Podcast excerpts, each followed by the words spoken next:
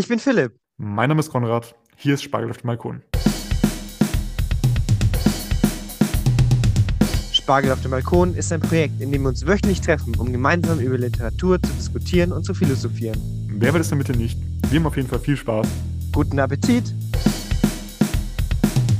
Heute geht es um das Werk Die Verwandlung von Franz Kafka. Wir haben in der Biografiefolge schon etwas über die Hintergründe zu diesem Werk geklärt und auch zu Kafka. Philipp, wie ging es dir denn mit dem heutigen Text? Wie fandest du den? Was hast du vorher schon von dem gehört? Ja, also wir haben, also Verwandlung ist ja eines der bekanntesten Werke von Kafka. Ich weiß nicht, wir sagte schon sehr viel was, einfach nur vom Namen her. Wie, wie geht es bei dir? Ja, auch dieses Bild, dass sein Käfer in einem Bett liegt, habe ich schon öfter irgendwo gesehen. Ja. Oder wenn man mit Leuten irgendwie redet und die erzählen von Kafka was, was bei Kafka aus irgendwelchen Gründen ab und zu vorkommt. Also mir hat noch niemand was über Büchner erzählt, aber so irgendwie so, hier, guck mal, das hier von Kafka. Also das passiert jetzt auch nicht jeden Tag, aber Ja. an, an Dienstagnachmittagen passiert das manchmal. Äh, und äh, dann ähm, wird auch oft die Verwandlung dann erzählt, so irgendwie so, hä, das, Ja, ja. kennst du die Geschichte mit dem Käfer da? Deswegen war es gut, da mal dahinter zu kommen. Ja, also ich habe das Buch tatsächlich irgendwo mal, mal in einem Buchladen gesehen, dachte mir so, ach, okay, das nehme ich mal mit. Ist ja so ein Reklamheft, das ist ja echt nicht, nicht, nicht groß und dann auch noch ähm, Verwandlung ist ja auch nicht so das längste Buch. Und dachte mir so, okay, Kafka habe ich noch nicht gelesen, nehme ich das mal mit. Und das ist jetzt schon ein bisschen her und ich habe mir das natürlich jetzt nochmal zu Gemüte geführt. Äh, und ich muss sagen, ich habe ein bisschen anderen Blick auf die Sache, wenn man es erstens noch ein zweites Mal liest und auch wenn man es nochmal nach ein paar Jahren nochmal liest. Und ich muss sagen, es ist auf jeden Fall interessant, aber ich glaube, es ist auch sehr viel Gesprächsbedarf dabei. Ja, ich fand das, den Text tatsächlich relativ grausam. Mhm. Ja, Also es gibt ja. ja auch dieses berühmte Zitat, ich habe es jetzt gerade nicht mehr im Kopf und die Quelle jetzt auch nicht mehr, irgendwie, dass jemand Kafka geschrieben hat, äh, sie haben mich, lieber Autor, sie haben mich unglücklich gemacht oder sowas. Äh, das Ja. habe ich in der Recherche irgendwo ähm, gelesen. Natürlich weiß ich, dass dieses äh, Werk äh, rein fiktional ist. Jeder weiß, dass er das liest, weil es Keiner passiert kann- nicht ja. einfach so, dass was ja dieses das Haupt, äh, dieses das Haupt, was passiert, wenn in diesem Buch ist, dass sich gleich zu, Anf zu Beginn ähm, sich der Hauptcharakter in einen Käfer verwandelt. Also das kann auf jeden Fall nicht in echt passieren. Hoffen wir mal äh, zumindest. mit meinem naturwissenschaftlichen Verständnis.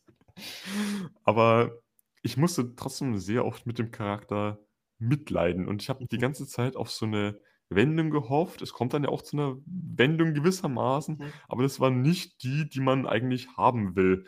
Ja. Und das alles spricht für eine sehr gute Erzählung, wenn man da mitfiebert und so. Es Ja. gibt ja diese Theorie von, ich glaube, Aristoteles ähm, mit der inneren Reinigung, der Katharsis.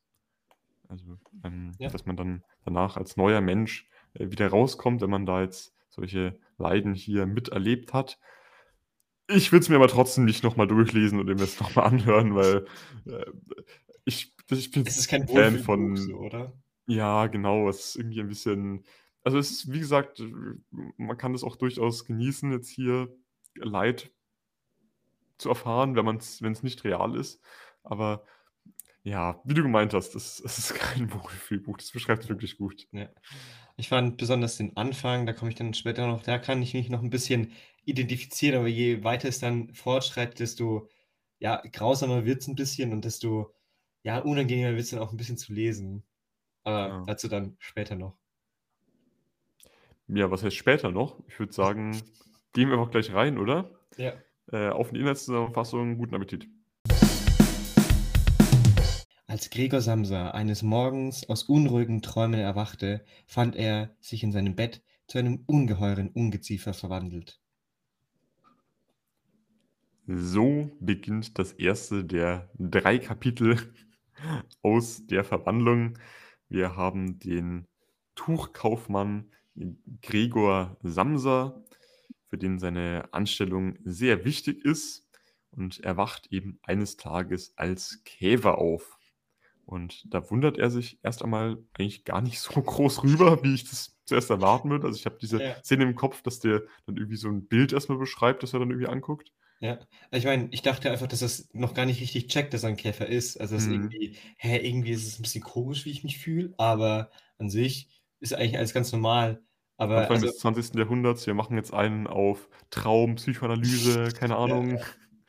aber ich, ich fand es ein bisschen komisch. Also, wenn man jetzt Ungeziefer nicht hat, es kommt irgendwie erst wie später wieder drauf, dass er wirklich ein Käfer ist. Es wird irgendwie gar nicht richtig beleuchtet, dass er ein Käfer ist. Also das sind nur so Anekdoten, ah, irgendwie der ähm, Panzer ist irgendwie richtig hart und keine Ahnung, irgendwie so ist es alles ein bisschen klebrig oder so. Aber an sich wird es nicht so sehr thematisiert, dass er jetzt ein Käfer ist. Also nur als Interaktion mit dem Käfer wird es beschrieben, aber nicht der Käfer selbst, wenn es Sinn macht. Also es der Käfer selbst wird schon beschrieben. Es wird zum Beispiel die ganzen Beine und so, dass nicht kontrollieren Ja, aber, aber Aber es wird nicht gesagt, dass es ein Käfer ist, das stimmt. Ja. Ja, und wie gesagt, er wundert sich erst einmal gar nicht so groß darüber, weil seine Gedanken kreisen um den verpassten Zug. Er ist eben Tuchhändler, er muss eine Dienstreise machen, weswegen er schon viel aufstehen muss und hat dort in seiner, seiner Arbeit den Posten als Reisender und er nimmt diese Arbeit sehr ernst, er macht sich äh, sehr große Sorgen. Zum einen, weil er sehr gewissenhaft ist, das kommt hier rüber. Also das ist ein sehr integerer, gut erzogener, bürgerlicher ähm, junger Mann, äh, den Mhm. wir hier vor uns haben. Das äh, kommt da immer durch, der sich sehr äh, viele Sorgen drum macht, was andere über ihn denken. Und zum anderen, weil er mit der Arbeit, die er verrichtet, seine ganze Familie ernähren muss. Also einmal seine beiden alten Eltern, die zu alt sind oder zumindest der Vater zu alt ist zum Arbeiten und äh, seine Schwester ähm, muss er damit auch versorgen. Die ist äh, noch jung, also 17 und äh, geht deswegen jetzt auch noch keiner Beschäftigung nach. Er hat immer so den Traum, dass er mit dem Geld, das er verdient hat, sie dann mal ähm, aufs Konservatorium zu schicken. Also sie spielt sehr gern Geige und dass ihr dann eine ähm, Ausbildung in der Richtung äh, ermöglicht.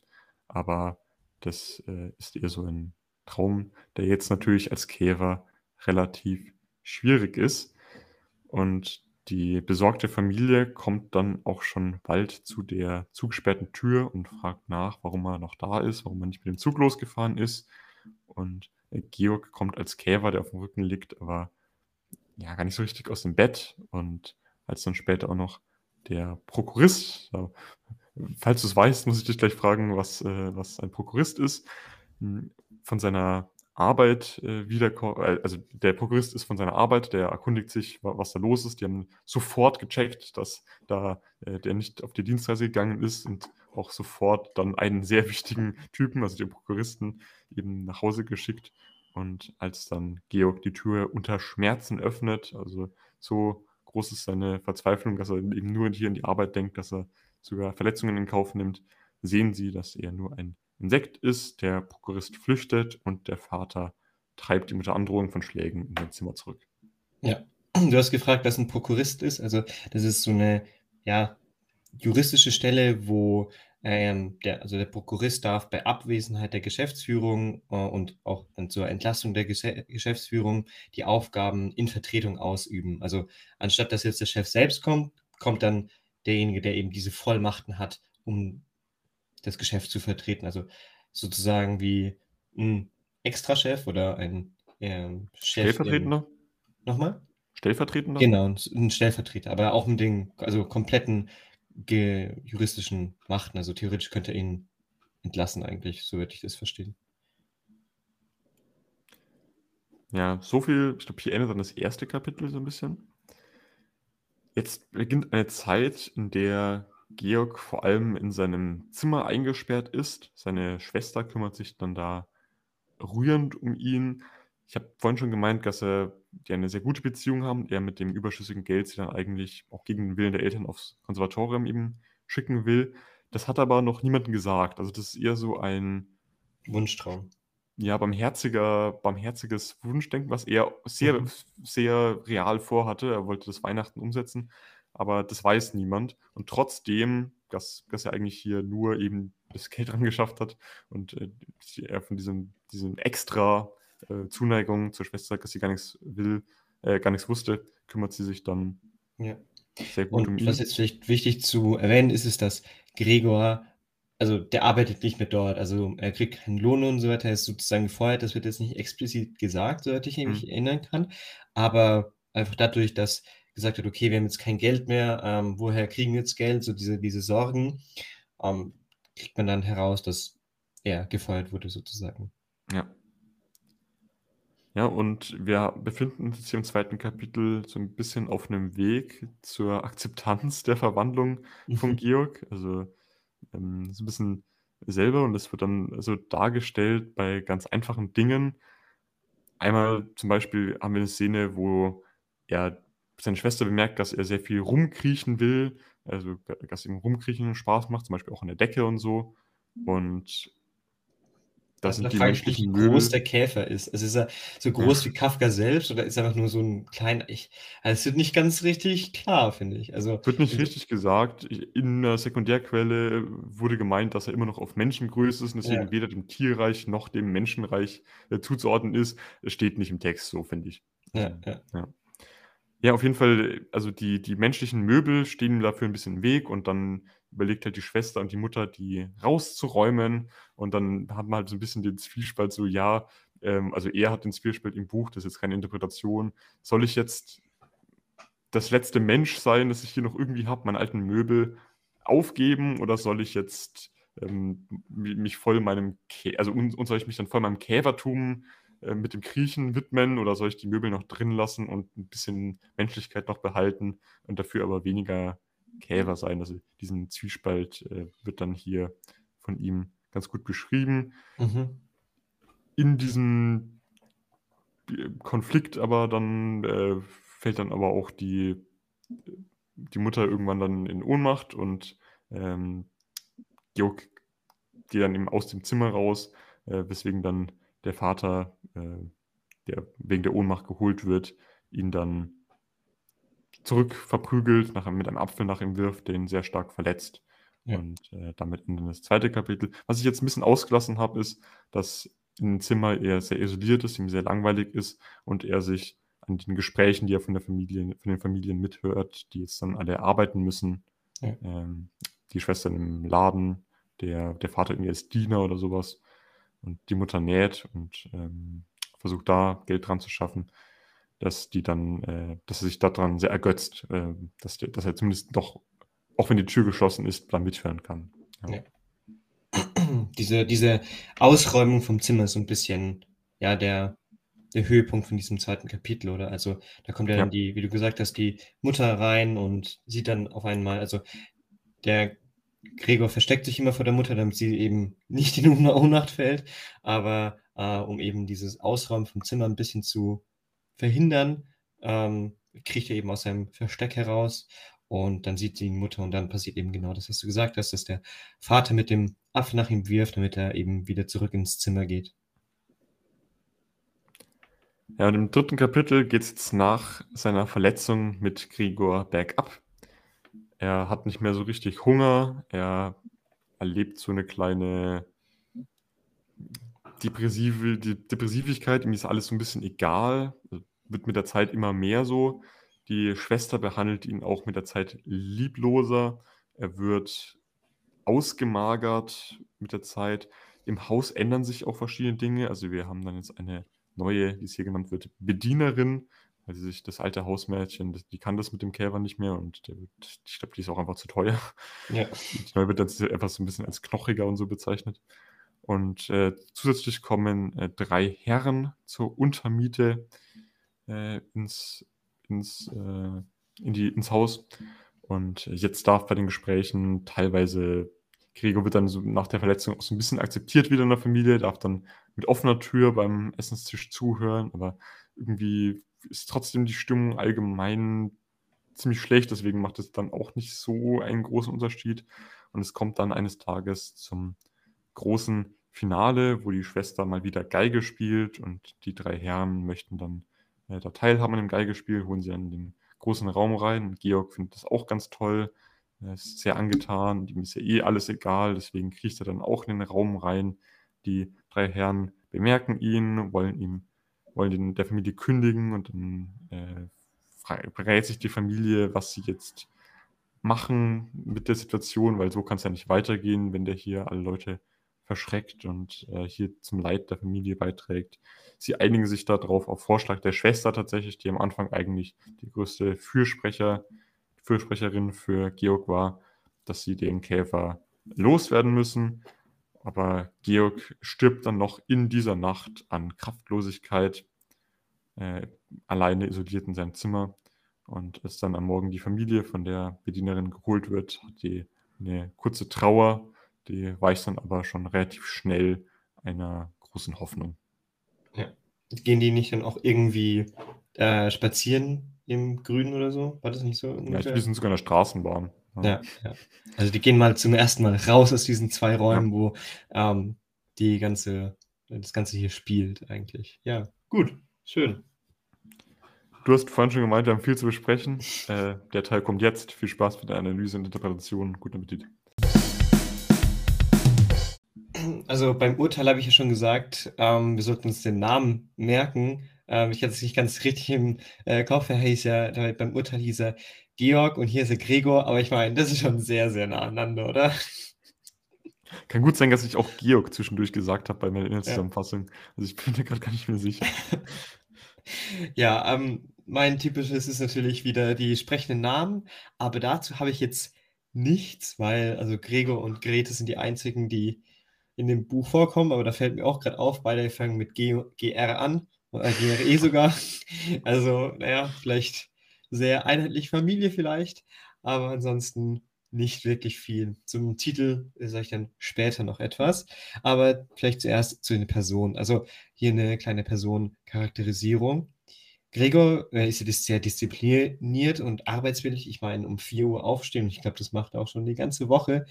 Mhm. Und geht dann jeden Tag ins Büro, ähm, jeden Tag äh, reist er irgendwo hin und so weiter. Und er opfert sich schon sehr für diese Familie auf. Sagt ja auch ähm, die Mutter. Er, er, er, geht nicht, er reist nicht jeden Tag ja. irgendwo hin, sondern er ist jetzt gerade für eine Zeit lang da, daheim, ja. und dann reist er wieder für eine Periode und ist dann immer in Hotels ja. Äh, untergekommen. Das beschreibt er auch. Aber genau, also die Mutter, selbst die Mut jetzt da, wo er daheim ist, wird beschrieben, dass er nicht weggeht abends oder so, sondern ja. immer nur brav er daheim bleibt und an die Arbeit denkt und ja, sehr ja. gewissenhaft ist.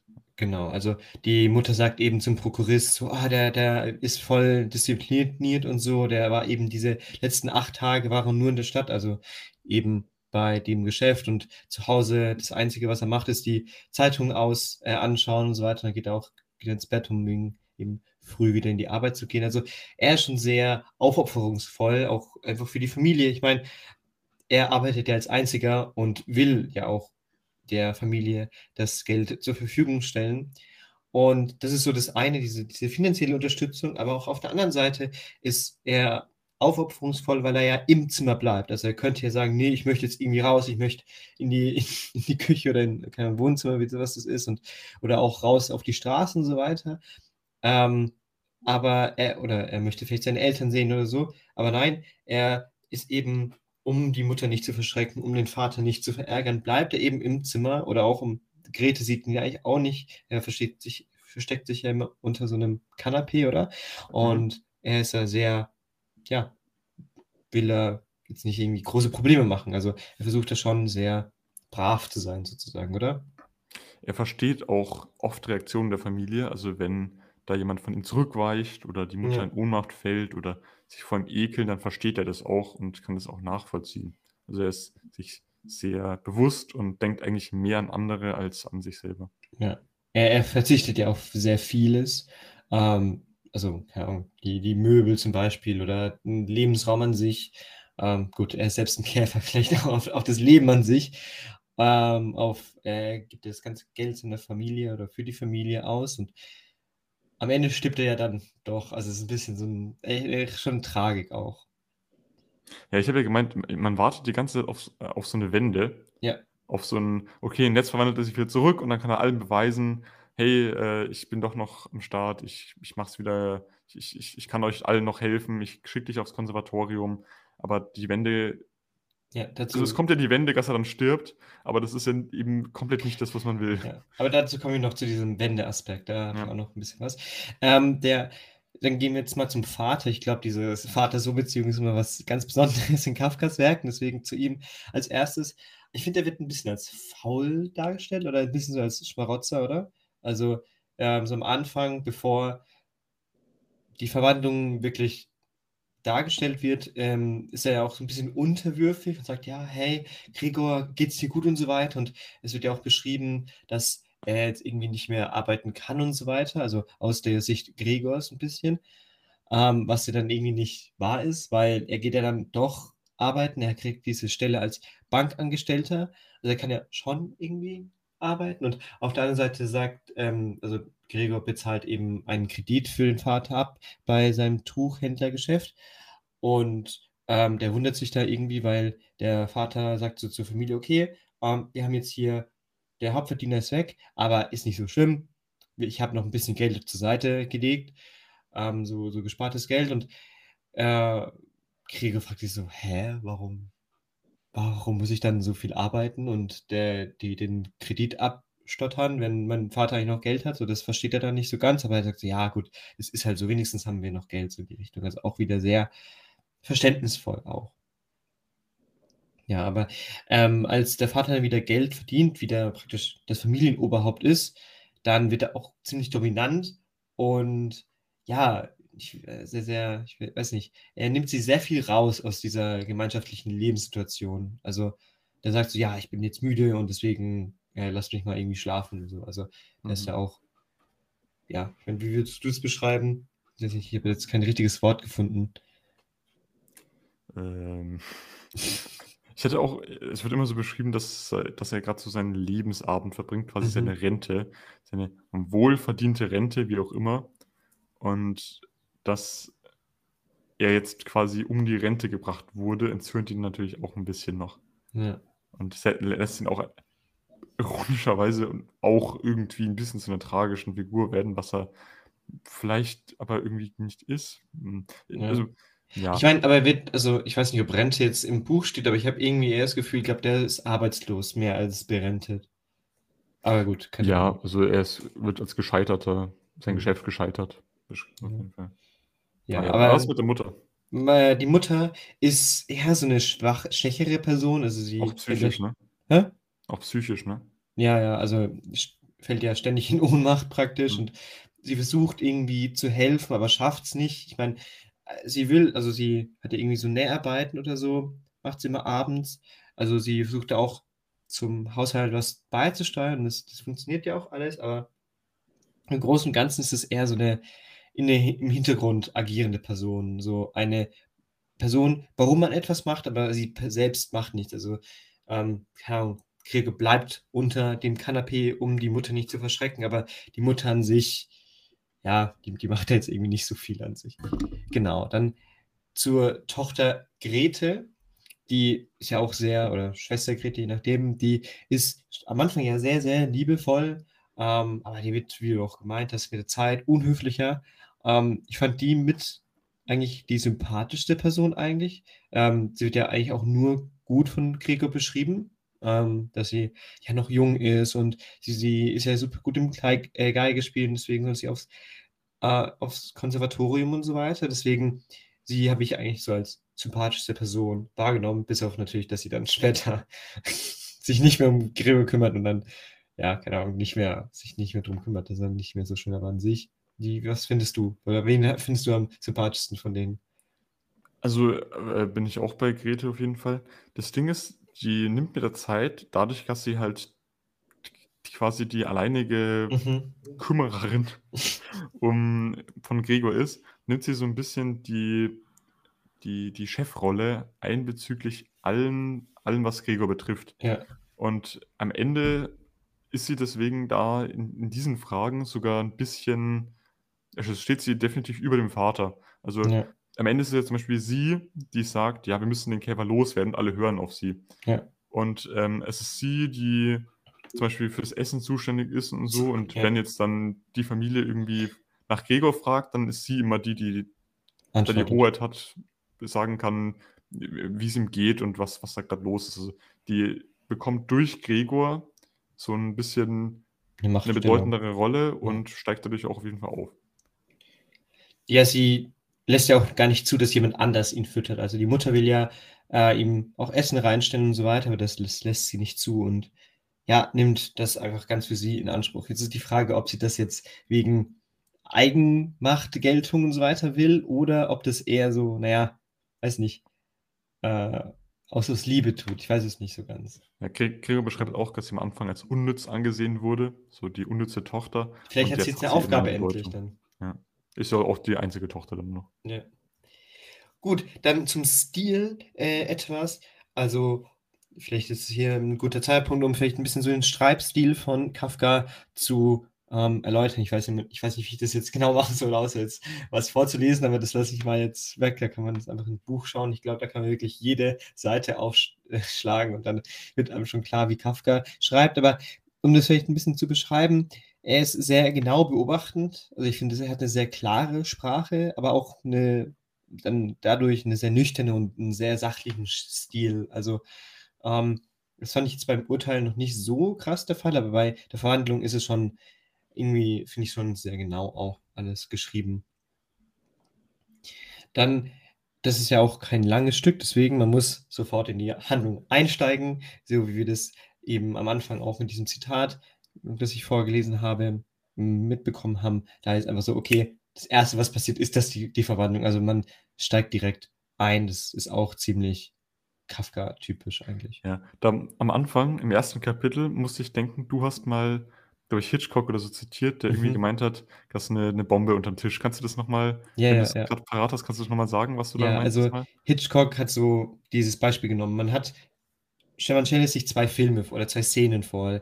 Ähm, zwei Leute unterhalten sich über Baseball. Also die kommen in ein Café, reden über, fünf Minuten über Baseball und ähm, am Ende explodiert eine Bombe. Okay, das ist absolut nicht spannend, aber wenn man, wenn die zwei Leute in das Café gehen und man sieht unten drunter oder eine sagt, okay, hier ist eine Bombe unterm Tisch, dann sind die fünf Minuten super spannend, also richtig, okay, was passiert, passiert Bom äh, ist die Bombe jetzt, explodiert die gleich oder so? Und dieses Gespräch über Baseball, okay, ist das eine Anspielung oder was ist das bedeutet? Also es kommt, bekommt eine ganz andere Bedeutung. Und Ende explodiert sie und man hat diese fünf Minuten komplett Spannung, anstatt nur ja, die zwei Minuten, äh, zwei Sekunden Spannung, wenn es explodiert. Ja, und Kafka arbeitet, da muss, da muss ich ihm sehr dran denken, er war ja vor Hitchcock, nur so merkt, ähm, sehr viel mit, diesen, mit dieser Vorankündigungstechnik und dann dadurch einen Spannungsaufbau. Also im ersten Kapitel beispielsweise haben wir diesen Spannungsaufbau erst im Zimmer und theoretisch wäre es ja langweilig, wenn er nur im Zimmer wäre, aber wir wissen, Ja. draußen ist der Prokurist und der kann ihn feuern und hat, hat da sehr viel Sorgen drum. Ja. Und Er versucht da auch das ein bisschen rauszuzögern. Also Ja. ähm, er sagt so, ja, ich komme gleich, ich komme gleich. Und er weiß, also da habe ich mich gefragt, was ist sein Plan? Also ja, das habe ich mich auch gefragt. so, hä, das, das, da funktioniert irgendwas nicht. Vielleicht denkt er, ja, das wird schon irgendwie, ich bin gar kein Käfer in Wirklichkeit. Deswegen dachte ich auch ein bisschen so, der checkt nicht ganz, dass er ein Käfer ist, weil sonst würde er nicht sagen, ja, ich komme gleich raus. Ja. Im zweiten haben wir dann auch so ein bisschen die Bombe, weil man sich so denkt, so, okay, wie geht die Familie damit jetzt um? Mhm. Ähm, die, Im ersten we- wei- weiß ja noch niemand, dass er ein Käfer ist. Im zweiten denkt man sich so, hm, äh, so, so, was kommt als, so, was, was passiert da geht- jetzt? ja. Was, was macht, was, wie geht ihr mit ihm um? Und im letzten äh, haben wir, das ist zwar jetzt nicht ganz das, was dann zu meiner Interpretation später passt, aber diese Herren und so, wo man da aufpackt, okay, wie, wie, Geht man wie damit um? geht es mit den Herren gut? Weil die, müssen, die werden dann irgendwann rausfinden, dass da ein Käfer Ja. drin ist und was passiert dann. Also Genau. die wollen ja nicht, ich meine, die wollen ja dann nicht leben, wenn dann kein Käfer ist. Wir haben vorhin über die Größe gerätselt. Das würde jetzt absolut keinen Sinn machen, wenn es einfach ein ganz normaler Käfer, Ja, eine ja, ganz ja. normale Käfergröße wäre. So, so, oh nein, das ist ein Käfer. Schlimm. Dann ähm, ist es ja, es gibt ja diese drei Erzählertypen. Ähm, hm, ich habe die jetzt gerade nicht, Auktorial, Personal und Ich-Erzähler, oder? Ähm, da gibt es, und äh, die ganze Zeit ist es ein sehr persö ein personaler Erzähler, also es wird immer nur aus der Sicht von Gregor erzählt, aber nach Gregors Tod ist es dann eine auktoriale, also der allwissende Erzähler, äh, weil sie ja dann irgendwo hingehen. Dann, was ich gemeint habe, ähm, sage ich jetzt, wie, äh, es ist ein bisschen wie ein Märchen aufgebaut. Also Ort, Zeit und Umstände der Verhandlung sind sehr vage. So, wann passiert das? Wie, wie lange Mhm. dauert das? Das wissen wir alle nicht. Und wo spielt es überhaupt? Wissen wir auch nicht. Und die Fra Verhandlung wird auch nicht hinterfragt. Also die, diese Selbstste Sel Selbstverständlichkeit des Wunderbaren. Also äh, ist der sehr häufig in Märchen ja der Fall. Warum gibt es jetzt sieben Zwerge? Keine Ahnung, ist halt so. ähm, genau, und dann Gregor ist dann immer noch ein Mensch innerhalb des Käfers, also er ist nicht ein richtiger Käfer, also diese Menschbleibung, obwohl, dazu komme ich dann später auch noch, ob das vielleicht dann so eine Entmenschlichung auch gibt. Was Ähm, mir gerade deswegen, kommt, das finde ich spannend, weil du gerade Hinterfragen der Verwandlung gemeint hast. Ich glaube, heutzutage muss sich jeder fragen, warum ich? Aber diese Frage, warum ausgerechnet ich, die, glaube ich, heute, wie gesagt, sehr präsent wäre, kommt in dem Stück gar nicht vor, oder? Habe ich das jetzt einfach verdrängt? nee, Ja. Es ist, ja, nee, die Frage wird nicht gestellt. Also ich meine, die Frage wird ja auch überhaupt, überhaupt nicht nach, also hinterfragt. So, Ja. warum passiert das überhaupt? Da kriegen wir keine Antwort drauf. Aber Mhm.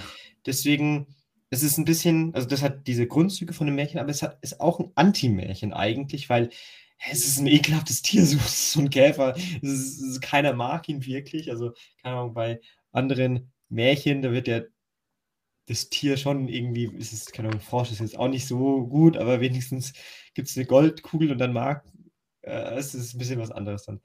Ähm, Ja, der keine, Frosch verwandelt sich auch in Prinz. ja, eben.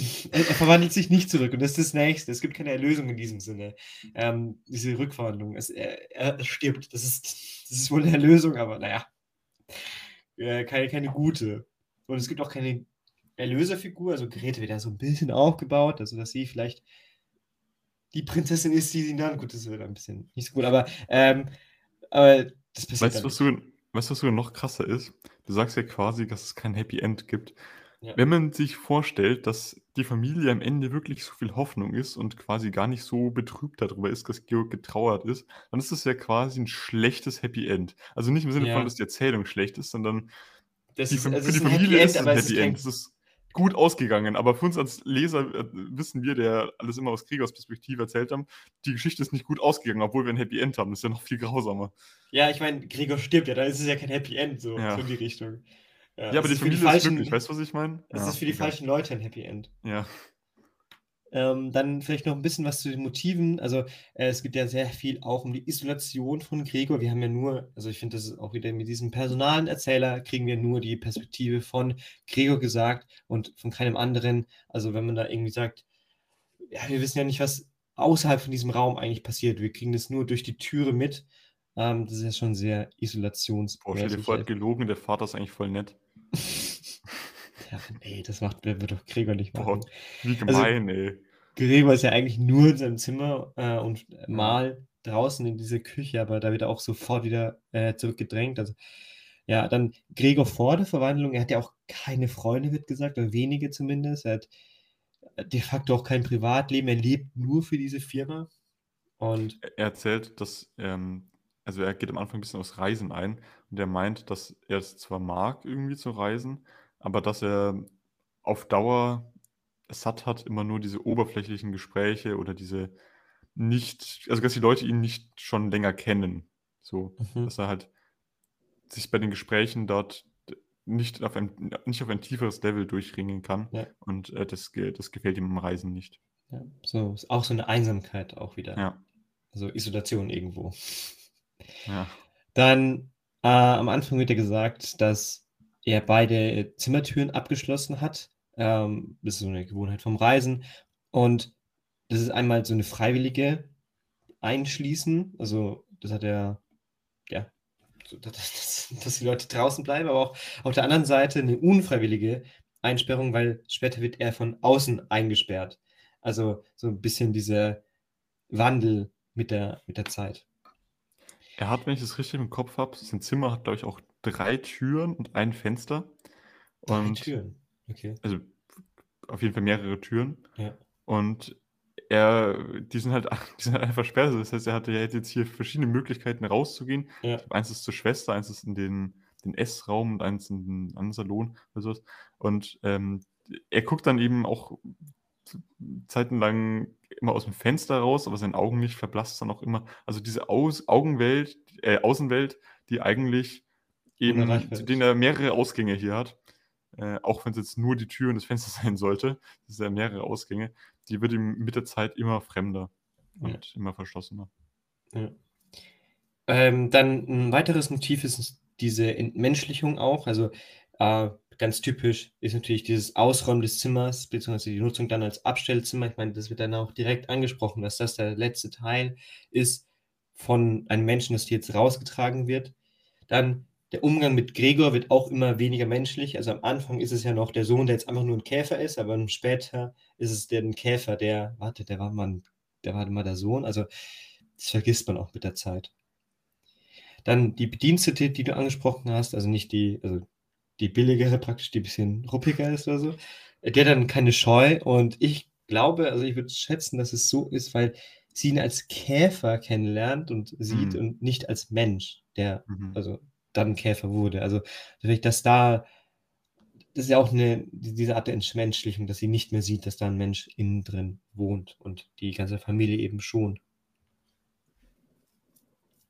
Dann haben wir noch eine Antithese ein bisschen innerhalb dieses Stückes.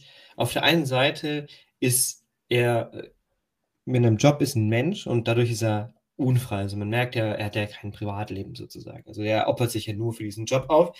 Auf der anderen Seite, wenn er jetzt keinen Job mehr hat, weil er jetzt verwandelt ist durch den Käfer, hat er jetzt die ganze Zeit, also frei. Aber irgendwie ist er immer noch nicht frei. Also er geht ja, ja nicht raus. Und Stimmt. Also diese Sachen, die einfach komplett gegenläufig sind, aber das eine bedingt auch das andere. Also wenn er kein Käfer ist, hat er keine Freizeit, aber weil er Käfer ist, ist er auch nicht mehr frei.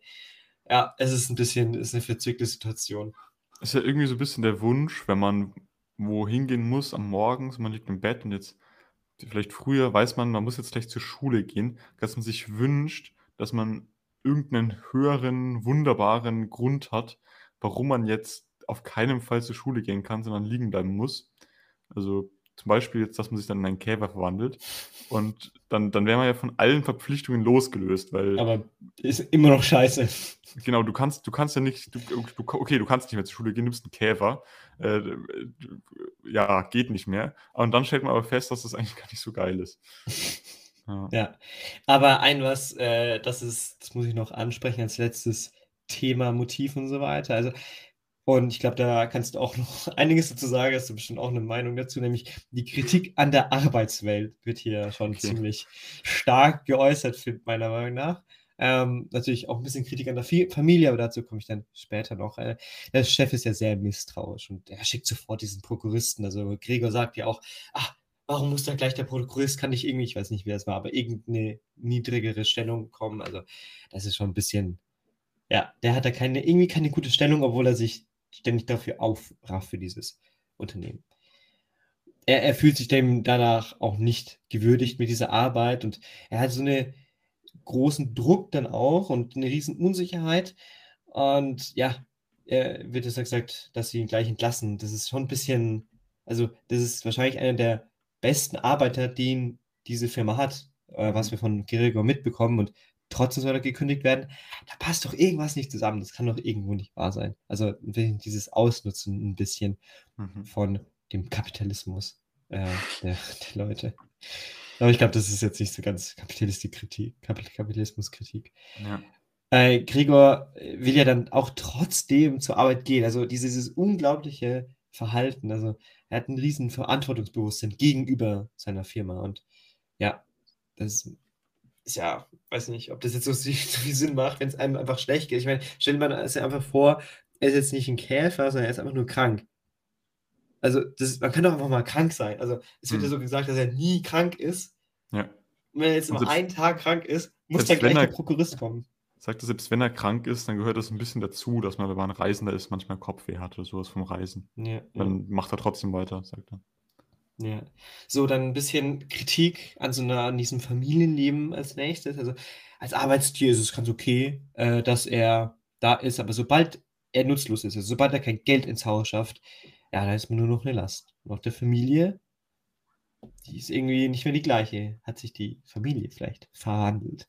Äh, das war, das ist so ein bisschen meine äh, größere Interpretation, dass die hm. Verwandlung sich nicht unbedingt auf Gregor bezieht, hm. sondern auf die Familie und auf die Lebensumstände.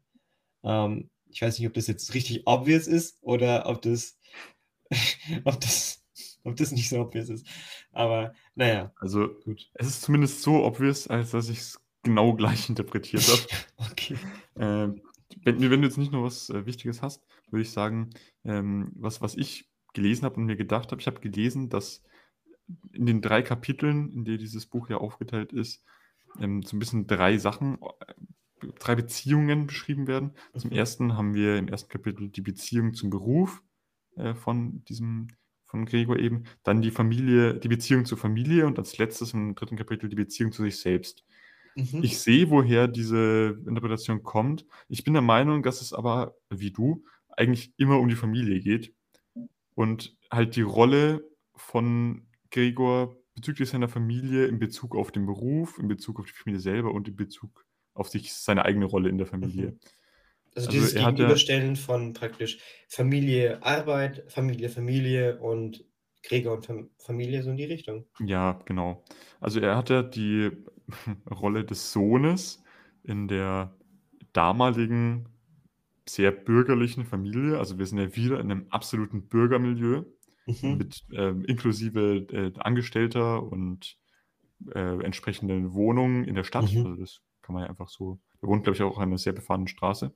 Und auch in einer Und- großen Wohnung, weil sie können, also Ja. die Frage ist jetzt, äh, sollen wir vielleicht umziehen, äh, äh, weil wir das uns nicht mehr richtig leisten können, aber dann ist die Frage, ja, wie kriegen wir denn den Käfer raus?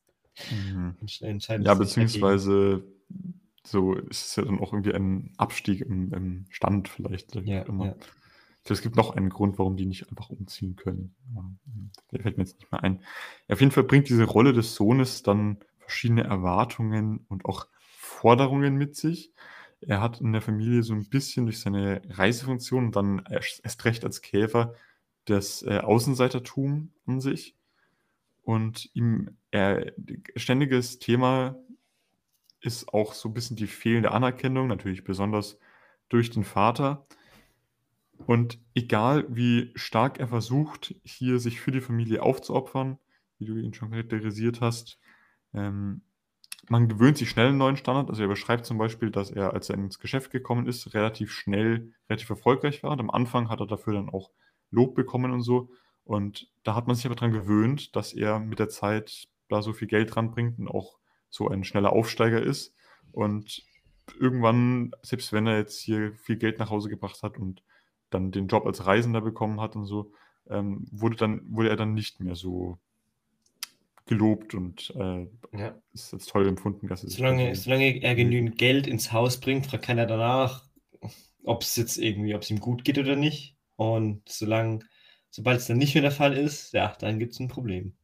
Ja, so gesehen ist dieses Gefühl der Isolation, das wir vielleicht schon vorher hatten bei Gregor, hier, hier dann nochmal verstärkt und durch die Verwandlung zeigt dann die Familie, das hast du auch schon ähm, gerade erwähnt, wie stark sie ihn eigentlich wirklich bedingungslos liebt. Ja. Also sobald er also gar nicht mehr, nicht, eigentlich. ja, sobald er nicht mehr von Nutzen ist, will sie ihn letztendlich, nachdem sie es versucht hat, laut eigener Aussage, sogar loswerden. Und äh, das ist für mich das bisschen, wie gesagt, endet sehr stark oder fast das gleiche, wie du das interpretiert hast. Ja. Ähm, sobald man da jetzt Lie- Liebe ja, aber nur solange du uns was nützt. Das ist für mich die Verwandlung, so was ich da jetzt Ja. interpretiert hätte. Das ist eigentlich eine sehr traurige voll. Interpretation, aber Voll. ja. Ähm, dann sage ich noch ein, äh, drei Sachen, die ich noch, ich konnte ich nicht irgendwie richtig ähm, reinpacken in die anderen Interpretationen. Die sind ein bisschen, die, sind nicht so hart. Ähm, ich finde, äh, wenn man sich das so den, das erste Kapitel an durchliest und man diese, dieses Verantwortungsbewusstsein und so weiter von Gregor nimmt, das erinnert mich sehr, an dieses moderne Leben, das wir jetzt ja auch irgendwie leben, dass man erwerbstätig ist, da denkt man eigentlich sehr viel an den Job und ja, ich sage mal, wie wenig Lust man darauf irgendwie hat. Also irgendwie hat mich das ein bisschen dran erinnert. Ähm, ja, also Das bürgerliche man- Leben halt, ne? ja, aber also das hat mich irgendwie erinnert daran, dass er sagt, ah, ich komme nicht aus dem Bett. Mhm, ja, das, das, das kann ja. Also dazu braucht man kein Käfer sein, um, um nicht aus dem Bett zu kommen. Ja. Ja, und ähm, generell diese Normalisierung von komischen Umständen ist eben auch ein großer Faktor hier. Also man hat hier einen Käfer, alles ganz komisch und am Ende ist es ja irgendwie ganz normal. Was auch irgendwie, ich weiß nicht, ähm, also das ist, kann jetzt jeder selbst be bewerten, ob das jetzt was Gutes oder was Schlechtes ist, dass man sich an schlechte Umstände gewöhnt. Ähm, ja, das ist also, das ist irgendwie ganz, was ich sehr, sehr häufig kenne, ist dieses äh, Wort mit, äh, die, diesen Spruch, der Mensch ist ein Gewohnheit, Gewohnheitstier, äh, mhm. dass man dann sich an jeden Umstand gewohnt, gewöhnt. Ja. Ja, stimmt, das vergisst man in dem Zusammenhang. Der Mensch ist ja auch ein Tier. Ja. Und sobald man jetzt, das ist eigentlich ein krasser Spezizismus, der hier herrscht. Ja. Also sobald man jetzt nicht mehr der eigenen Spezies angehört. Stimmt, Spezizismus. wird man hier krass ja. ausgeschlossen. Ja, vielleicht hat okay. es ja auch nochmal. Ich revidiere meine vorherige Interpretation. Ich bin der Meinung, dass es ein äh, Stück für den Tierschutz ist. ja, ja, ich meine, ja, das ist auch eine Möglichkeit. Ja. Speziell für Insekten. Wir sollten Insekten mehr lieben. Ja. Äh, hm, gut. Das war die heutige Folge Speyer auf dem Balkon. Wir stellen uns jetzt noch eine, wie immer, oft nicht mehr ganz so ernst gemeinte Abschlussfrage. In meinem Fall ist die tatsächlich diesmal auch super dumm. Aber das werden wir gleich sehen. Das muss auch mal sein. Guter Appetit. Oh Mann. Ja, pass auf, das ist äh, jetzt wie angekündigt schon eine super dumme Frage. Das würde eigentlich zu dem passen, was du manchmal äh, von dir gibst. Spaß, alles gut. nee. Ähm, also, was ich äh, fragen wollte, ist, wenn du es dir aussuchen könntest, in was für ein Tier würdest Nein, du in was würdest ich dachte an das Gleiche. Ja, ich, deswegen habe ich das gemeint mit dem, ich könnte mir, äh, dass, dass, du manchmal sowas von dir gibst, weil ich hätte mir wirklich sehr gut vorstellen können, dass du die Frage auch stellst. Ja. Warum hast du sie denn genommen? Ja, weil mir nichts Besseres eingefallen ist. Ah ja. Im Stück geht es ja nur um eine Verwandlung. Also, ja, okay. In welches dann, Tier dann diskutieren wir mal. Dann, disku dann, dann, stell, dann diskutieren wir mal über die Frage, die wir uns beide stellen. Okay, die Frage also. ist irgendwie, also in welches Tier würde ich mich gerne verwandeln? Ähm, ja, also wenn ich von meiner Familie nicht ausgeschlossen werden will, sollte ich wahrscheinlich kein ekliges Tier nehmen, wo sich hm. Leute davor ekeln, oder? Also ich, ich habe mir gedacht, ich würde mich absolut in einen Hund verwandeln. Ja, oder? Weil das Problem ist ja meiner Meinung nach hier bei der Interpretation, dass man hier den Typ dann nicht mehr bedingungslos liebt quasi. Das ist ja quasi eine Kritik an die bedingungslose Liebe. Und beim Hund hast du ja genau das. Also alle mögen und lieben auch bedingungslos den blödsten Hund. ich ist jetzt ein bisschen krass formuliert. Aber alle lieben Hunde, auch wenn der gar nichts leistet und eigentlich nur Arbeit macht. Aber alle lieben ihn trotzdem. Die Frage stellt sich dann, was würde passieren, wenn Kafka sich jetzt nicht einen Käfer ausgesucht hätte, sondern er wäre ein Hund gewesen. Boah, lass mal selber schreiben. Das war die, die Verwandlung 2 oder die Verwandlung der Verwandlung, nee, nicht der Verwandlung. Äh, der Verwandelte. Der, genau, der, der Verwandelte. Lass mal der Verwandelte schreiben, äh, das genau in dem gleichen Setting spielt, nur dass sich ein Hund verwandelt. Dann, dann, dann endet es damit, dass ihn alle voll gerne mögen und dass das, das jetzt irgendwie, weißt du, dass, so. Ähm, dass er jetzt noch irgendwie richtig krasse Tricks kann oder so, ja, äh, weil er, genau. die Leute versteht so und deswegen ähm, verdient die Familie noch mehr Geld als, Kaff, äh, als Gregor an sich selbst irgendwie. Ja, genau, da die, die kommen dann ganz viele Besucher und sowas und die drei Herren sind nicht, die mieten nicht das Zimmer, sondern die werden dann. Äh, die, die mieten doch, die mieten das Zimmer, aber Gregors Zimmer, damit die halt. Ähm, die mieten Zeit mit dem Hund, dass die ja, Gassi genau. gehen können mit dem. So in die Richtung. Ja, sehr gut. Wunderbar. Der Verwandelte, coming out soon. Spargel auf Balkon Original Production. Sehr schön. Ich glaube, äh, nach so einer langen Interpretation können wir auch mit einer gemeinsamen Abschlussfrage, reicht das dann auch wieder, oder? Okay, gut. Dann äh, wird es äh, nicht besser. Wir freuen uns, dass ihr eingestellt habt. Auf Wiederhören sagen Konrad und Philipp. Bis zum nächsten Mal. Ciao.